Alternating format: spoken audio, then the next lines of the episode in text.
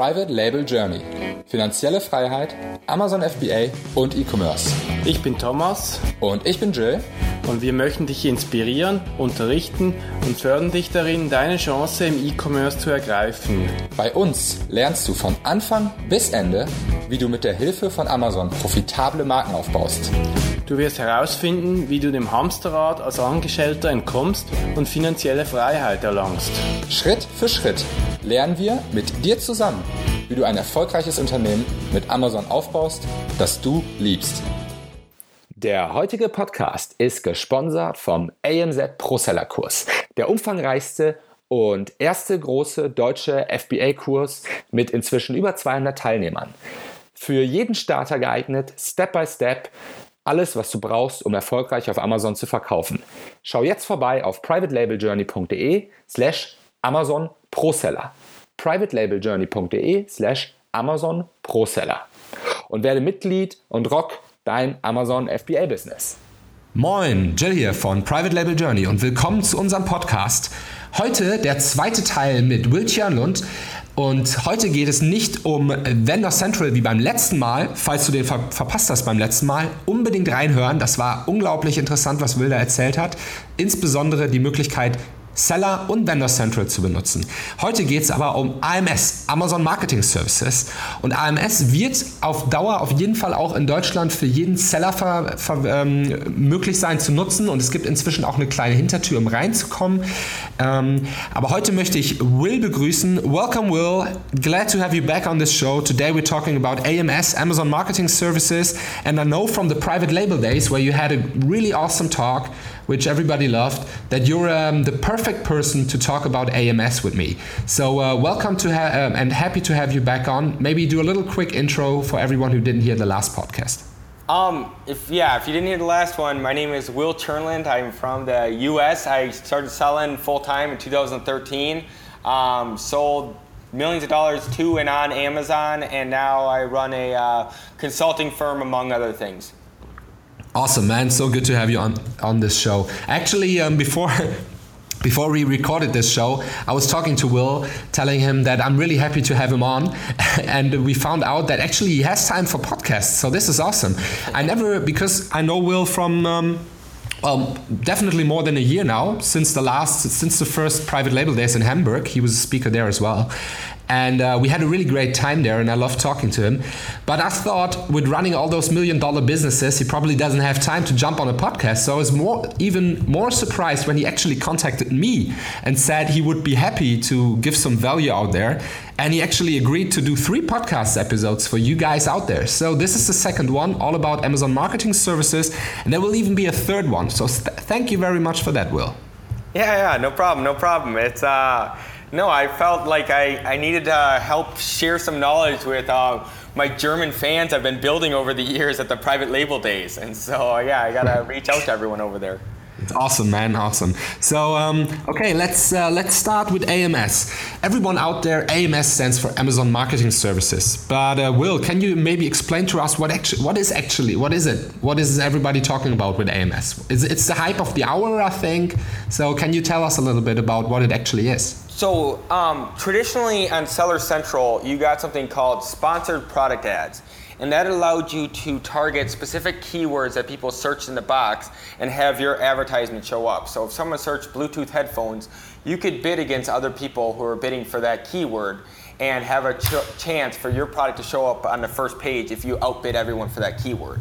Now with AMS, it kind of takes sponsored product ads to the next level because not only do they have sponsored product ads, but they also have something called headline search ads, which are more like a banner ad and they show up at the top and they're kind of the top of the funnel. And then they also have something called product display ads that show up right below the buy box inside the product listing page. And so this gives you a chance to contact the Amazon customer a couple different ways and add that much more value. Um, I'll kind of go into the ads and what the pros and cons of each one are a little bit later on. But the main thing and the easiest way to organize in your brain is that there's three types of ads the traditional sponsored product ads, the headline search ads that look like banner ads, and the product display ads that show up inside of the listing underneath the buy box. So let's okay, okay, I get that. I'm, I'm to be honest, I've, we have been using um, AMS for uh, I think nearly a year now, and I, I love it. It's it's so many more possibilities. But as you said, we're gonna go into depth with this a little bit later on. What I really think is interesting is kind of the history. Um, as we've been talking about vendor and vendor central before. Um, as far as I know, um, AMS was actually something that has only been for vendors, right? Prior prior to to to, our little trick that we everybody's using nowadays? Exactly, exactly. Um, when we first when I first got on Vendor uh, a couple years ago, I remember seeing that uh, like we could finally get access to the headline search ads and um, the product display ads, and I go and Google to figure out okay how do I best use these, and no one has any content um, because the only people who had been doing it are vendor central accounts and kind of legacy businesses, and those aren't the kind of businesses that share all their information. And so yeah. I remember doing a lot of experimenting in the beginning to try to figure out exactly how to use these properly. And uh, over the times, I've figured out kind of the best way to do it and the best way to kind of think about the psychology of Amazon buyers and what's going to make them the happiest and turn them into buyers of my specific product. Okay, so um, that that's a great pitch, man. Now I want to know how you do that. um, so the main thing is it just thinking about it as a sales funnel and where are the customers in their kind of buying process. And so when you do something like the banner ad, and say you do the banner ad for a keyword like fishing pole, you're yeah. not exactly sure what the customer wants.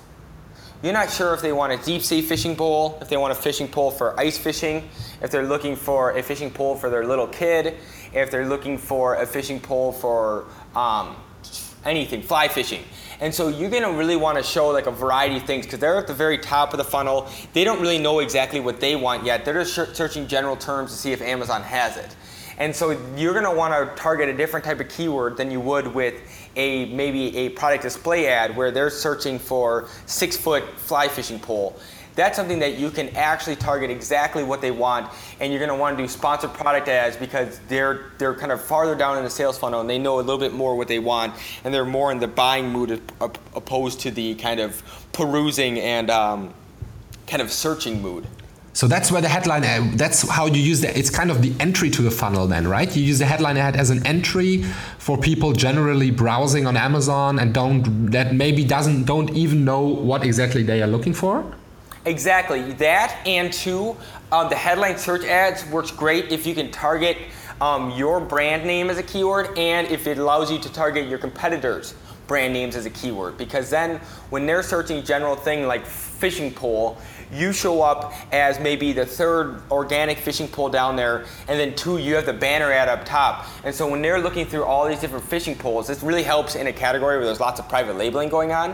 When everyone's brand looks like it's the same Chinese junk with just a different logo, if you're yeah. the only one with a headline search banner ad, it makes you look that much more official and that much more professional, and it may allow you to even increase your price 20, 30% more than the rest of the competitors because you look like the established brand and everyone else looks like just private labelers. Ah, okay, very interesting. And what did you say about um, bidding on the brand name of your competitors? So yeah, if someone searches, say your brand name is uh, German German's fishing pole, and my brand name is American's fishing pole. If yeah. I bid on the keyword German's fishing pole, I can just get my um, product headline search ad to show up and maybe convince the customer that hey maybe this other brand would work for you too. And then uh, two, okay. it would work even better for product display ads because then if they click into their um, the competitor's listing and then they see that yours is right underneath the buy box, it gives you one last chance to convince the customer to click on your listing before they hit add to cart or buy now. So okay, let's let's the, we we are at the top of the funnel. We have the headline ad. We got the customer there. They've seen us, and then maybe they scroll down. Maybe they're actually interested and click on it. Um, but how do you use the, the, the sponsor product ads, the, the, the thing that all of us know? What, what, where is that in the funnel? So that's kind of in the midway point. It depends on what keywords you're going after. And so if you're going after something like um, kind of more general keywords, I would, um, it's basically still at the top of the funnel. So if you're doing a sponsored product ad for fishing pole, you're probably going to spend a lot of money and it's probably going to have a low conversion rate. And so you can run it if it's like not losing you too much money it's still profitable. Yeah, sure, run it. But those big general keywords, they might be stuff that you only want to do headline searches for ads for, and keep all the kind of long tail keywords for sponsored product ads. Ah, okay, that's interesting because you're saying the um, the fathead keywords like fishing pole would be could could easily be too expensive because there's a lot of people out there bidding large sums on that. Exactly, like a, a, general keyword like fishing pole is kind of like your nightmare for sponsored product ads because it's going to yeah. cost you a ton of money and it's going to convert the worst. If you did six foot fly fishing pole, then it, it makes a lot more sense because that's exactly what the customer wants. If they search that too, then you know that they're they know exactly what they want and they're in a buying mood. All right, all right, okay. So you okay? I get that. So you, you actually use that fishing pole, I probably in the headline ad Exactly. That would be a headline search ad because it's at the top of the the fish. Yeah. I mean, it's at the top of the uh, funnel. All right. All right. Okay. And then the third step is the product display ad, where you're actually either on your own other products, so like cross promoting, for example, or you're on the page of your competitor, right? Exactly. Exactly. You're you're inside of the actual listing page and it, it, shows up right below the buy box and the add to cart button.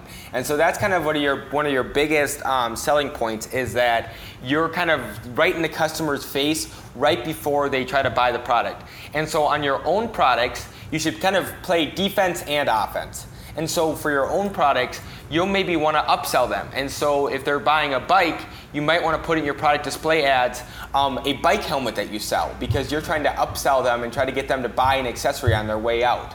Um, it's a common thing I've, I've heard from people like working at Best Buy is that they make 1% margin selling the TV, but yeah. then you sit there and do all this research, you finally buy the TV that's on sale, and then you go and end up buying a $50, $40 HDMI cord on your way out, and they made $30 profit on that. Yeah. Because you didn't even think about the accessory. You're just you already spent your thousand dollars, and so that last fifty dollars doesn't really make sense to you.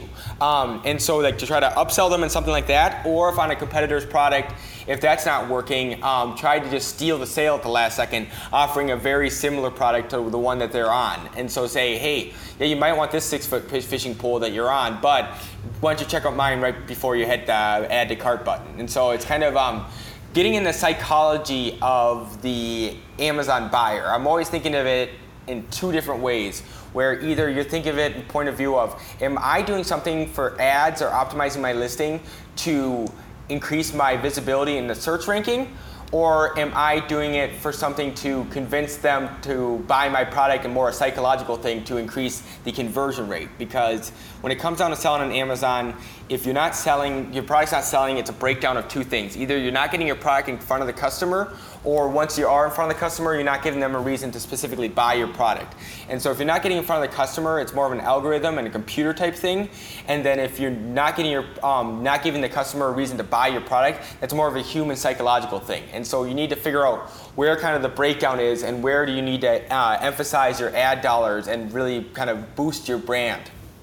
All right, that's really interesting because especially boosting your brand, I think that's also something um, you can really do now with the headline ads and the product uh, placement ads because um, it lets you get a slogan, your own wording in there, and also your own picture uh, or your own um, logo in the product uh, product placement ads. So this this I think is really interesting because it much more than the sponsored product ads, it gives you the possibility to do some branding, to actually get your claim, your slogan out there. So how do you see that? Do you think it's a, a, valuable thing to use that also for, for some branding to get your branding message out there, or is it a really hardcore sales thing for you? No, I think you're 100% right. It's um, it's really interesting because in traditional internet marketing, and um, if you're ever looking at um, advertising off of Amazon, banner ads are like maybe the worst way ever you can spend your money.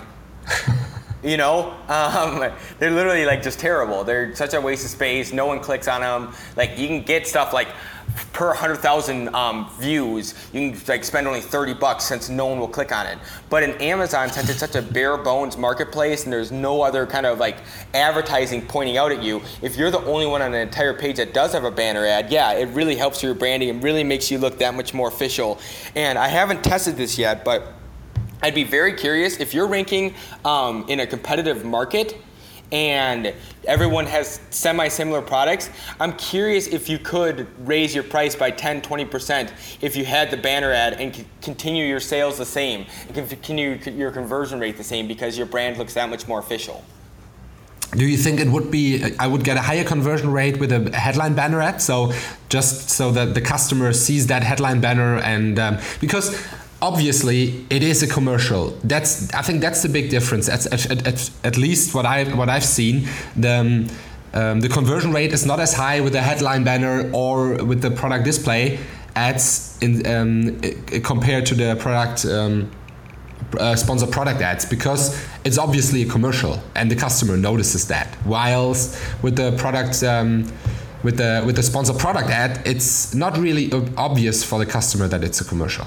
Yeah, the, the tough one for the um, the banner ads, the headline search ads, is that um, if someone sees your headline search ad and subconsciously they make it makes you feel like that's the official brand, and then they go and buy your product by clicking on the sponsored product ad or the um, organic listing, it never shows through in your headline yeah, search ad. It's true. And yeah. so it's like one of those things where like if your um, headline search ad breaks even, it's probably making you money actually. That's actually what I'm looking for with the headline search ad as well. Just break even, I'm fine with that. Just get my brand out there, let everybody see it, and you know, yeah. Well, it'd be like if you had a uh, billboard and it had, like, it had like a link on it, and you knew from people using that specific link that that billboard broke even. Well, you're gonna go crazy and have a billboard on every single block if yeah. that billboard breaks even, because why not? exactly, exactly. Okay, I love this. Um, one thing that I that I noticed it, it's really hard to do reporting or optimization on head, especially on the product place uh, display ads, on the product placement ads, right? Because the only thing, as, as far as I know from the, from the German and the Spanish, Italy, and France one, is you get like a an Excel sheet of the all all time it's been running and then you you basically need to do your own excel magic to do something with that. Or how do you guys do that? I wish i could tell you. Um, the, we actually have a engineer working on this as we speak. He was just showing right. me the software where he we just got access like two months ago to the um, advertising api and we've been working on this to, to solve this exact problem all right. Okay. I can. Okay. So there is no solution there, but um, it's well. You can see if it makes you money or loses you money from the ACOS. That's something you can do. Exactly. Um, we, what we, what I. Yeah, sorry, go for it. Oh, I was going to say, yeah, we've, we've had the same exact problem as everyone else. Um, we've been trying to figure out a better way to organize it, make it so the reporting's easier, so we can share with our clients how we're making the money, and then two, how we can make so we can make better decisions, and then two, how we can automate maybe some of the um, monitoring the advertising. So yeah, that's all stuff we're working on. Um, we're working on the software internally first, obviously, but um, yeah, if we if we're onto something, we'll let everyone know um, and share the software out there because there's very limited um, Vendor Central or Vendor Express software out there. Exactly. Um, one thing that I noticed that's really interesting is um, online. I'm not selling in America, but I, I heard that um, the headline ads are already accessible for sellers now. So I think this is really showing us that, that all the AMS features will be accessible to sellers as well in the near future. How do you see that? So there's a lot of different programs like Dropship Central and Merchant Fulfilled Prime that they allow in Vendor Central first, and then eventually they allow in Seller Central later on. And I think they know that the Vendor Central companies are a little bit more mature and um, kind of take business more seriously, and so they can introduce these kind of pilot programs there and then introduce them to Seller Central if they work. If they introduce these things to Seller Central first and then into Vendor Central, um, it might not work as well because they'll have way too many people sitting there finding loopholes in it and screwing with yeah. it, messing it up, and all that kind of stuff because there's whatever millions of um, third-party sellers out there and everyone's trying to find an edge where there might be only like maybe 2,500 vendor central accounts out there. And so they can test things a lot slower and easier there. And if everything works out legit, then they can move it on. And so stuff and like Operation, yeah, Operation Dragon Boat and um, all these other kind of vendor central things that uh, we have are eventually probably going to be moved over to Seller Central. All right, all right, okay, I see that. Okay, well, do, what did I forget regarding AMS? Is there anything we need to get into? Nothing else. Um, there's Amazon Marketing Group, AMG. Oh yeah, oh yeah, the really the really big bucks. Yeah, exactly. We, I got big big clients, and they still think this is a big waste of money. Um, and so I would, uh, yeah, I would. I think it's like forty thousand dollars a month. Last time I heard, or something like that, you have to spend. But um, if you're going to be doing something like AMG, um, contact me, contact Jill, contact uh, some sort of Amazon uh, consultant or help um, first, because we'll probably know just as much as the Amazon employees will, and we'll be a fraction of the cost. Um, so yeah, just stay, stay, away from that. I love um, that. That's a that, good pitch, man. But where could I contact you, Will? Okay, best way to contact me is by uh, email, William Tjernlund by name at gmail.com. Uh, Google me, um, goatconsulting.com for my consulting um, business, and uh, you chit chat with me in my community, FBAmastermind.com. But uh, yeah, I'm everywhere. If you find me, I'll most likely answer your message if it's. what was uh, that? What was that email? Will Tjernlund? William Tjernlund at gmail.com. So William it is. Tjernlund. Ah. Yeah, W I L L I A M T J E R N L U N D at, at gmail.com. All right, you get a lot of messages with uh, angry German people screaming at you. perfect, perfect. Sounds good. Yeah. All right, man. Thank you very much. Everybody out there, if you want to get in contact with Will, um, he just told you his private email address. Also, you can go to goatconsulting.com um, if you if you're looking for uh, professional help uh, with your with your account, AMS, and everything else. They run a do a fantastic job. They have really big clients, and uh, maybe you're you're a future client of Will. Will, thank you very much for taking the time. Looking forward for a third episode, which will all about will, will be all about the large companies you're working with and what they are doing different and better and maybe not as good as we small guys are.